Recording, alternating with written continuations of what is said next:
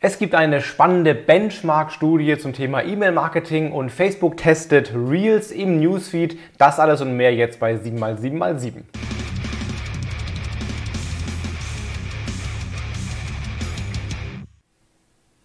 Willkommen zu 7x7x7, den Online-Marketing-News. Mein Name ist Felix Beilharz und jetzt kriegst du in den nächsten sieben Minuten die sieben wichtigsten News aus dem Online-Marketing der letzten sieben Tage.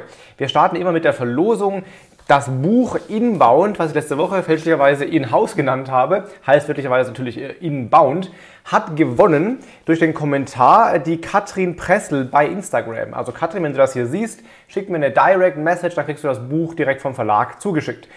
Diese Woche könnt ihr gewinnen ein Ticket zu meinem Crashkurs Digitales Marketing. Das ist ein dreistündiger Online-Workshop, den wir einmal im Monat durchführen, wo wir in circa drei Stunden durch alle sieben Bereiche des Online-Marketings durchgehen und du dein eigenes Unternehmen mal durchchecken kannst mit 35 Prüfpunkten und am Ende eine Auswertung bekommst, wie gut du eben online aufgestellt bist, im Wert von 99 Euro. Wenn du das gerne gewinnen möchtest, einfach hier kommentieren, welche der sieben News für dich am relevantesten oder wichtigsten waren.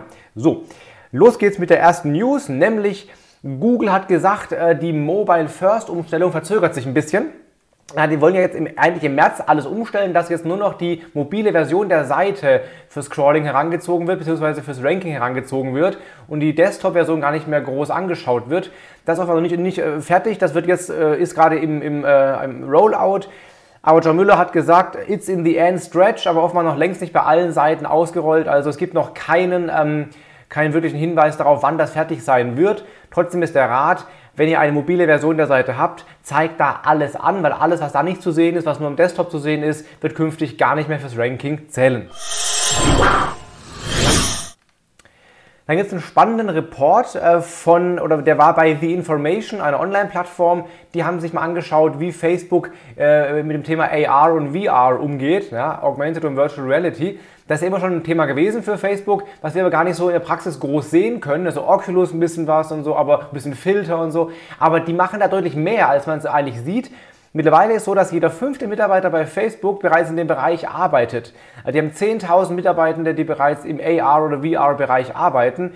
Und das hat sich in den letzten vier Jahren äh, äh verzehnfacht. Also da waren es noch 1000 Mitarbeiter, jetzt sind es 10.000. Also offenbar shiftet Facebook massiv äh, Manpower und Womanpower in den Bereich ähm, AR und VR. Ähm, Zuckerberg hat anscheinend gesagt, dass er die Hälfte aller Mitarbeiter in dem Bereich gerne beschäftigen möchte. Also ich glaube, wir können da bei Facebook in Zukunft große ähm, Innovationen erwarten, auch mit eigener Hardware, was AR und VR angeht.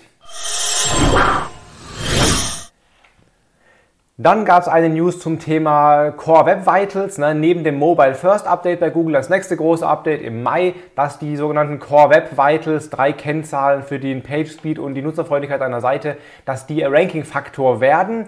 Aktuell noch viel Nachholbedarf. Es gibt eine Aussage von Google, da haben sie gesagt, dass aktuell nur 22% aller Domains alle drei Werte wirklich erfüllen. Am besten sah es aus bei... Ähm, was war das Beste beim First Input Delay, ne, der mir zeigt, wenn ich irgendwo draufklicke, wie schnell passiert dann was. Das erfüllen immerhin schon fast 90% aller Webseiten. Aber der Largest Contentful Paint, also die wahrgenommene Ladezeit der Seite, erfüllen nur knapp 48% und den Cumulative Layout Shift, also wie stabil eine Seite lädt, erfüllen gerade mal 46% und alle drei eben nur 22%, also auf jeden Fall noch einiges an Nachholbedarf. Ja, Facebook fährt in Indien einen Test. Äh, sie, sie spielen Instagram Reels im Facebook Newsfeed aus. Ob das für alle ausgerollt wird, werden wir sehen, aber es könnte sein, dass eben die Reels noch mehr gepusht werden sollen von, äh, von, vom Instagram-Facebook-Universum und künftig eben nicht nur bei Instagram, sondern auch bei Facebook ähm, ausgespielt werden, was natürlich zu einer deutlich größeren Reichweite für die Reels führen könnte, aber eben auch zu einer Verwässerung der Kanäle und vielleicht zu, einer, zu einem Overkill, wie siehst du das? Gerne mal in die Kommentare reinschreiben, ob du dir Real-Vorschläge im Facebook Newsfeed wünschst, ob du das gut findest oder nicht. Auf jeden Fall können wir das bald weltweit vielleicht alle sehen. Dann gab es vom E-Mail-Marketing-Anbieter Inksmail eine sehr spannende Analyse. Die haben drei Milliarden kommerzielle E-Mails aus 200.000 Kampagnen ausgewertet und geschaut, ob sie da Benchmarks draus bilden können. Und das war ganz, ganz spannend zu lesen. Den Link zum Download habe ich euch in die, in die Show Notes gepackt. Ähm, zum Beispiel kam raus, dass äh, im Schnitt im B2C-Bereich 10 Mails pro Monat vom Unternehmen verschickt werden, im B2B-Bereich 4 Mails pro Monat, also durchaus recht hohe Versandfrequenzen. Die meisten Mailings in Deutschland waren donnerstags. Ja, das ist der, der, Hauptzeitpunkt Donnerstag von 9 bis 12 Uhr. Das ist so der, der Zeitpunkt, wo die meisten ihre E-Mails verschicken, lustigerweise. Öffnungsraten, wenn ihr damals eine Benchmark braucht, im Schnitt liegt die bei 28,9%, also knapp 29% Öffnungsrate. Am höchsten im Bereich Kunst und Kultur, am geringsten im Bereich äh, Kunst und Kultur war am höchsten, Auto und Fahrzeugteile am zweithöchsten, geringsten weiß ich es gar nicht auswendig. Klickrate lag im Schnitt bei nur 3%, da war B2B leicht besser als B2C. Und ganz spannend, die B2B-Mails, die nachts verschickt wurden, hatten die höchsten Öffnungs- und Klickraten. Also ein Plädoyer für ungewöhnliche Versandzeiten mal zu testen. Vielleicht klappt es ja auch bei euch, wenn ihr nachts verschickt.